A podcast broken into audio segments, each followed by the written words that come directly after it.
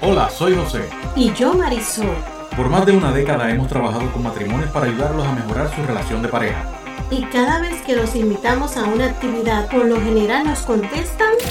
Nosotros estamos bien.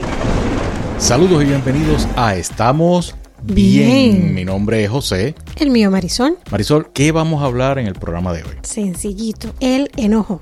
El enojo. Yes.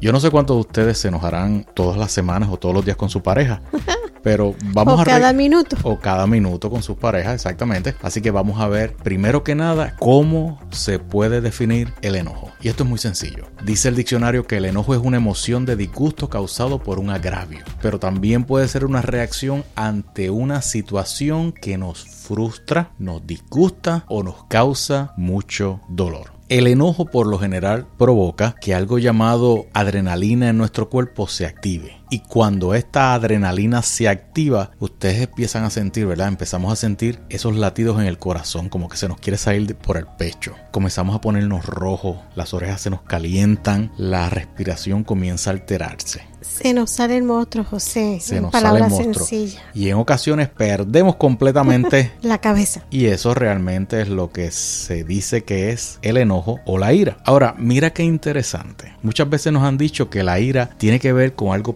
pecaminoso, que es una maldición, que es algo del demonio, pero realmente no lo es. Y aquí es donde te vas a sorprender. Porque la ira tiene una relación estrecha con Dios. Por eso que dicen una ira divina. Muchas veces escuchamos decir esa frase. Ahora, nuestra capacidad humana de enojarnos está estrechamente ligada a la naturaleza de Dios. Y ustedes dirán, ¿cómo es posible que el enojo esté ligado a Dios y nosotros estemos ligados a eso?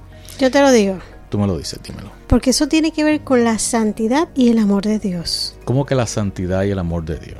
¿A qué te refieres con eso? Es que Dios no permite la injusticia. Dios no permite las cosas malas. En otras palabras, lo que quieres decir es que Dios no mezcla No tolera. ni soporta la injusticia o las cosas malas que ocurren. Claro. Ahora, ¿qué tiene que ver el amor de Dios con el enojo? Porque si Él no tuviera el amor, si Él no fuese amor, entonces no resolvería las injusticias. Y eso se adapta directamente a nosotros. Sí. Bueno, yo encontré un dato interesante y mira lo que dice. En el Antiguo Testamento aparece registrado la palabra enojo en más de 400 ocasiones. Pero esto te va a sorprender más todavía. De esas más de 400 veces, 375 hacen referencia directa a la ira de Dios. Es Entonces- la ira santa. Eso quiere decir que si somos hechos a la imagen y semejanza de Dios, entonces el enojo es parte fundamental de nuestra naturaleza como seres humanos. O sea que si yo me enojo, está bien. Sí, el problema es si el enojo te saca de control. Ahí es donde viene el problema. Porque mira, el enojo fue diseñado por Dios para motivar al ser humano a tomar acciones positivas cuando se encuentra frente a cosas injustas. No fue diseñado ni creado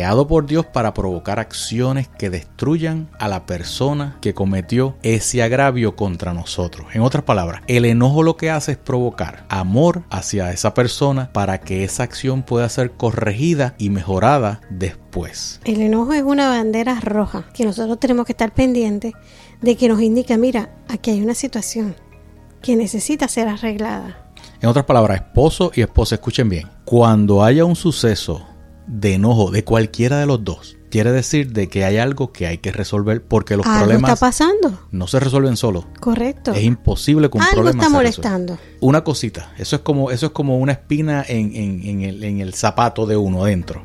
Como una piedrita dentro del zapato. Que quizás tú no le prestes mucha atención, pero camina un rato con esa piedrita dentro del zapato y vas a sentir una molestia horrible, horrible y horrible. Por lo y tanto, si te la dejas mucho tiempo, vas a tener una llaga. y ya cuando está la llaga, entonces hay que buscar remedios más complicados para resolver algo que era en un momento determinado.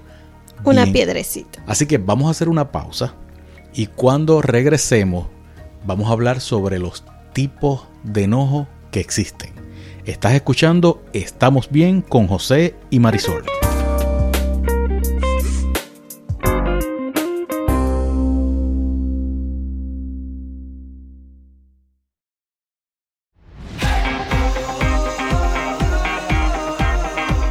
Regresamos con Estamos Bien.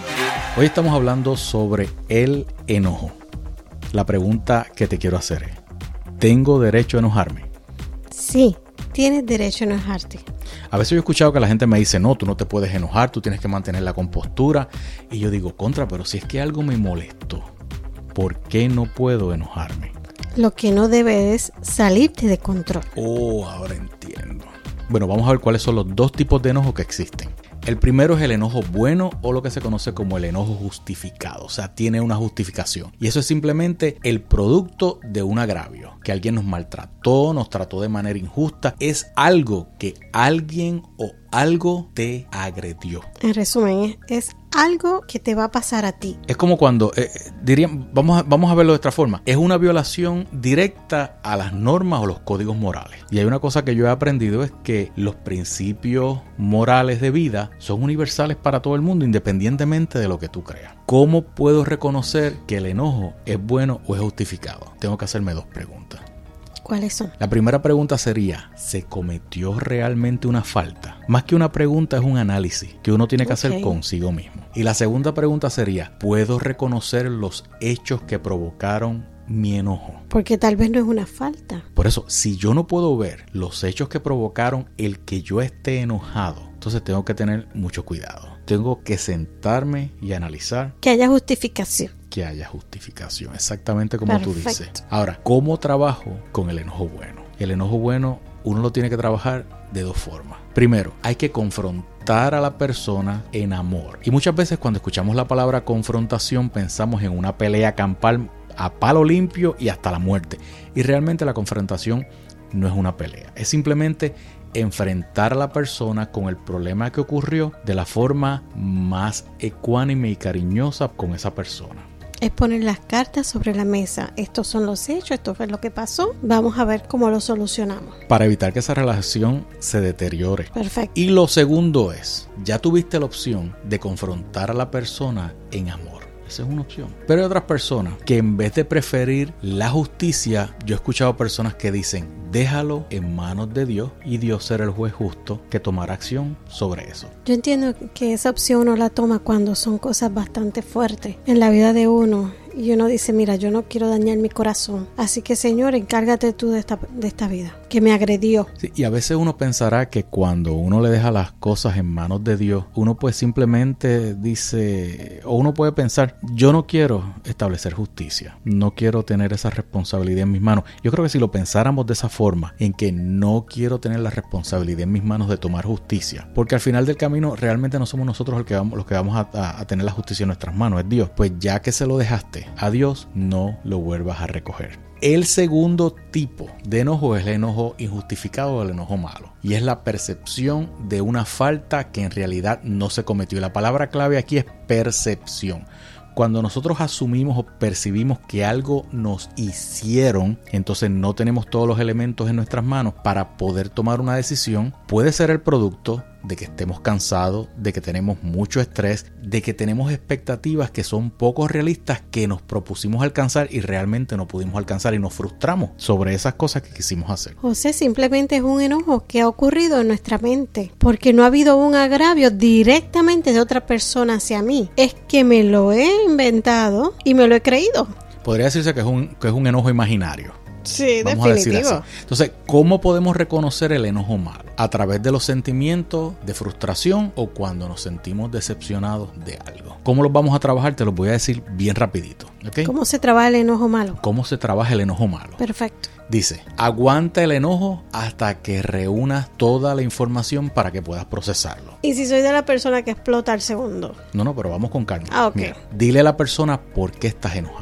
Perfecto. Lo próximo es busca toda la información posible antes de reaccionar. Y muchas veces cuando estamos en ese proceso no pensamos en nada, nos cegamos, pero vamos a tratar de aprender a hacerlo. Comprende todos los hechos para que puedas reaccionar correctamente. Mucha- Antes de hacer juicio. antes de hacer juicio. Por eso es que muchas veces soltamos la lengua, soltamos la boca y explotamos y no tenemos todos los hechos para hacer una evaluación justa de lo que ocurrió. Definitivo. Y mira qué interesante, solicita un cambio. Es mejor conversar con la persona que exigirle. Nos sorprenderíamos mucho de las cosas que podemos lograr conversando con esa persona. Vamos a hacer una pausa y cuando regresemos vamos a hablar de una parte muy interesante hasta el final de nuestro programa. ¿Qué debo hacer cuando estoy enojado o enojada con mi pareja? No se vayan.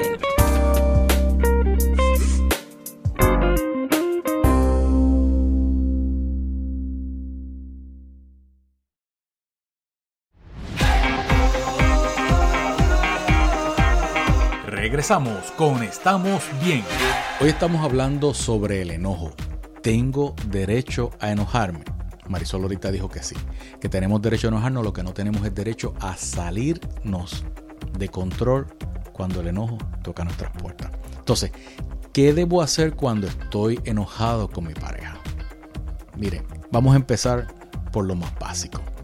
Manejar el enojo en pareja no es fácil.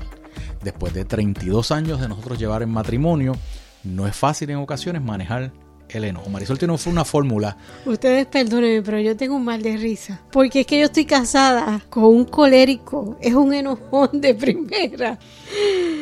Y ha tenido que vivir 32, 32 años. viviendo con este enojón. Yo tengo una receta. Una receta. Porque si no, olvídese, no, no tuviera ni un año. ¿Cuál es la receta, Marisol? Muerde tu ojo. Muerde. Para pelear se necesitan dos. Y yo no estoy en la disposición de pelear. Si ustedes realmente no quieren enojarse en su matrimonio, nunca debieron haberse casado. Porque es que eso es parte integral de toda relación en pareja. Es que somos de culturas diferentes, somos de hogares diferentes. Tú eres hombre, yo soy mujer. Somos diferentes. Pero tienes que recordar, esposo o esposa, que el matrimonio es una carrera de resistencia y no de velocidad. Para ver quién es el que va a llegar primero o quién es el que va a ganar o va a perder la competencia. Por lo tanto, ¿qué debo hacer cuando me enojo con mi pareja? ¿Qué debes hacer? Tenemos que aprender a reconocer que el enojo es una realidad. Durante el matrimonio vas a experimentar enojo, te lo garantizo, porque es una parte fundamental del ser humano y una consecuencia natural de la convivencia de dos personas bajo un mismo techo. José, si del noviazgo tenemos enojo, en el matrimonio lo vamos a tener. Por eso vuelvo y repito, necesitamos trabajarlo. Si tú no quieres tener enojos en tu matrimonio, no te cases, porque te garantizo que lo vas a tener. Lo importante es saber cómo trabajar y cómo bregar con ese enojo cuando llegue el momento. Recuerda que el enojo no es pecaminoso y tampoco debemos condenarnos por ello. Segundo punto, tenemos que reconocer también cada uno su propio enojo. Tenemos derecho a saber por qué estamos enojados. En ninguna circunstancia pretendas que tu pareja adivine por qué estás enojado. Para salir rápido del asunto, dile a tu pareja, estoy enojado por esta razón. No pretendas que tu pareja tenga una bola que te pueda leer la mente, que te pueda tirar las cartas. No, dile directamente por qué estás enojado. esto, esto, perdona que te interrumpa. Esto me recuerda un caso donde una mujer cuando era niña, el papá le dijo, hija, por la tarde te voy a buscar para llevarte a comer mantecado. Y la niña se preparó su papá salió del trabajo y de camino, pues unos amigos pues lo desviaron. Y lamentablemente este señor tenía problemas de alcoholismo. Y la niña se quedó esperando a su papá que la llevara a comer. Cuando esta niña está casada ya, el esposo le dice, mi amor, a la tarde te vengo a buscar para ir a cenar. Fantástico, la mujer se prepara, lo más chévere. El hombre, cuando viene de camino para la casa, se le rompió una goma. No tenía respuesta en el baúl. Para colmo, el celular no tenía batería. No tenía cómo conectarse con su esposa. Había mal clima. Y el hombre tardó más de la cuenta en llegar a su casa. Uy, ahí se fue. Cuando ese hombre llega a la casa, esa mujer le echa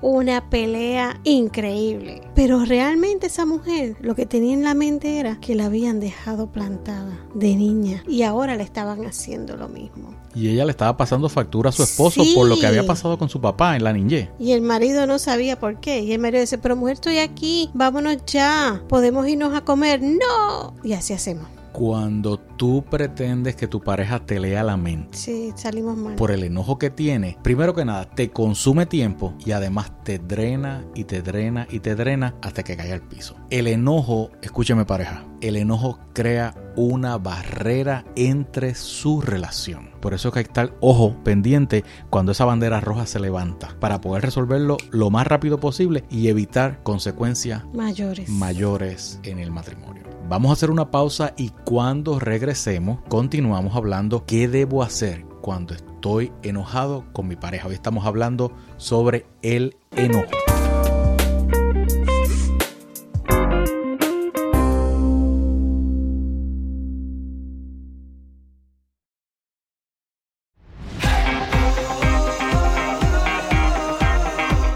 Regresamos con Estamos Bien. Hoy estamos hablando sobre el enojo y específicamente nos quedamos en qué debo hacer cuando estoy enojado con mi pareja. Vamos para el tercer punto de lo que debemos hacer. Tenemos que acordar que las respuestas explosivas, ya sean físicas o verbales, no son adecuadas para la relación. Por lo general estas explosiones de desahogo son destructivas y letales. No se debe aceptar como algo que está normal. El problema es que cuando venimos de nuestras crianzas, de nuestras casas, o quizás de una relación anterior, vemos esto como algo normal que hacían nuestros padres. Y como los padres son el ejemplo más cercano que tenemos, entonces lo que aprendemos de ellos lo entendemos que está bien y es normal. Y eso lo pasamos a esta relación que tenemos ahora. Por lo tanto, una forma de evitar esas explosiones es acordar previamente lo que van a hacer cuando esto ocurra. Y tú me dirás, pero es que cuando la explosión ocurre se nos olvida todo y se nos sigue el pensamiento. La práctica hace al maestro. Cuando un atleta se quiere preparar para unas Olimpiadas, está practicando, practicando, practicando y practicando para lograr ponerse en forma. Entonces, ¿qué es lo primero que deben hacer? Comiencen a contar para ir bajando un poquito la energía. Si eso no funciona, salgan de la habitación o salgan de la casa a caminar. Y a lo mejor el frío o el fresco o el oxígeno que le va entrando al cerebro va calmando la cosa, va haciendo que la sangre se vaya enfriando poco a poco y eso nos ayuda a que los ánimos se vayan calmando. Fíjate, José, una de las cosas que nosotros hicimos cuando éramos novios fue acordar esto. Nosotros acordamos que no nos íbamos a gritar, no lo íbamos a agredir y que cuando uno de los dos tuviera un tono alto, el otro fuera capaz de decirle, bájame el tono, bájame el tono porque en esta casa no se habla así, en esta casa se dialoga. Y es que muchas veces en esos arranques y, y explosiones que tenemos, cuando tenemos un enojo que se nos vuela la cabeza, decimos cosas o hacemos cosas que al otro día decimos, uy, ¿qué hice? Uy, ¿qué dije? No, José, las personas, es como decía un predicador, hay tanta gente en la cárcel por un segundo de enojo, porque perdieron la cabeza por completo. Y hemos visto casos en los noticieros de personas que, que, estabas en una luz y te tocaron bocina y se bajó y, y, te agredió y da la mala pata que cuando te dio un golpe eh, la persona murió y tu vida cambió en un segundo. Por un momento de enojo que perdiste totalmente la cabeza. Y eso es lo que debemos tratar de evitar para que mañana no tengamos que arrepentirnos. Vamos a pasar para el otro punto. Dice, acuerden buscar una explicación antes de convertirse en jueces, antes de emitir juicio. Por lo general interpretamos mal las palabras y las acciones de nuestra pareja. Por eso tenemos que preguntar. Pregunte, pregunte, pregunte y siga preguntando hasta que entienda. Para que no peque por falta de información. Porque cuando no tenemos todos los elementos para nosotros poder tomar una decisión sabia o poder, poder ver el panorama completo, yo diría que más del 90% perdemos completamente la, la, razón y metemos la pata, severamente. Erramos. Así que busca explicación antes de convertirte en juez. En juez. Vamos a hacer una pausa y cuando regresemos vamos a ver la parte final y los últimos dos puntos para trabajar cuando tu pareja esté enojada. No se vayan.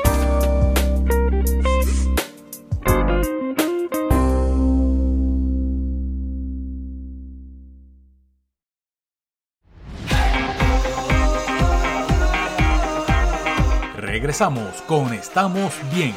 Hoy estamos hablando sobre el enojo. ¿Tengo derecho a enojarme? Estábamos hablando sobre qué debo hacer cuando estoy enojado con mi pareja. Y vamos a los últimos dos puntos que estamos en esta conversación. El punto número 5 dice, acuerden buscar una solución. Y aquí la pregunta es acuerden. La palabra clave es acuerden. Estamos hablando de dos buscar una solución colectiva es mejor que buscar una solución de forma personal. Porque cuando estamos casados ya dejamos de ser dos y nos convertimos en uno. Así que es más fácil buscar una solución, como dicen, dos cabezas piensan mejor que una, buscar una solución colectiva que hacerlo por separado. Recuerda que el matrimonio se trata de buscar la felicidad del otro primero antes que la mía. Es, que, es que, si buscas la solución por separado, entonces el enojo va a persistir. porque no hay acuerdo entre los dos. Pero además de buscar la felicidad del otro, también es una conversación que tiene que ser constante y abierta. Tiene que haber un proceso de comunicación que fluya de ambos lados para que esto pueda funcionar. Si no, no va a funcionar. Y la última, también tenemos que acordar afirmarse el amor mutuamente. Y ustedes dirán, pero estamos dentro de la pelea, lo menos que estamos pensando es en el amor. Cuando se afirma mutuamente el amor después de una discusión, lo que quiere decir, y esto es clave, escuchen esto, significa que no vamos a permitir que nuestros problemas nos separen. Un matrimonio exitoso es aquel que aprende a resolver los conflictos de una manera responsable. No importa lo que esté pasando. El amor no está en issue. Dile a tu esposo o dile a tu esposa, mi amor, yo te amo. De la misma forma que sus hijos le puede hacer la barbaridad más grande y el amor no va a estar como eje de controversia, el amor que usted tiene por su hijo va por encima de cualquier cosa que haga su hijo. Asimismo, el amor de nuestra pareja debe ir por encima. Usted mira, sí, pero si cometió algo grave, es que no todos los enojos tienen el mismo grado.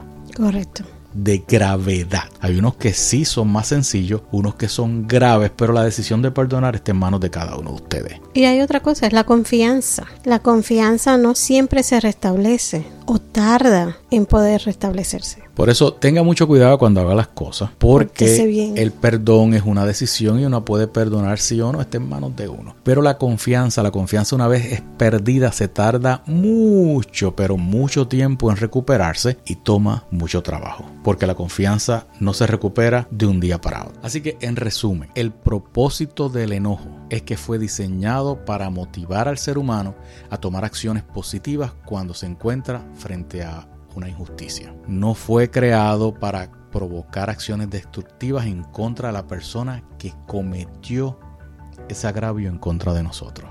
Si dentro de un enojo hay acciones destructivas, es que es un enojo malo, injustificado.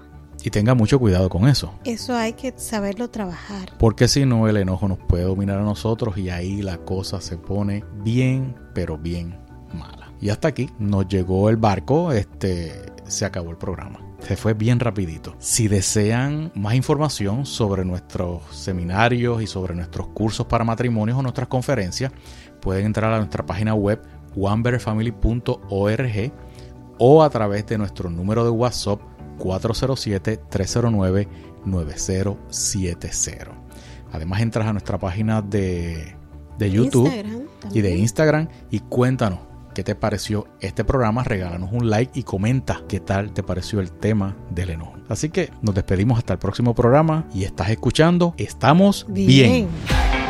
Si deseas conocer más sobre nuestra organización, visítanos en nuestra página web wonderfamily.org. Te esperamos en nuestro próximo programa de Estamos bien.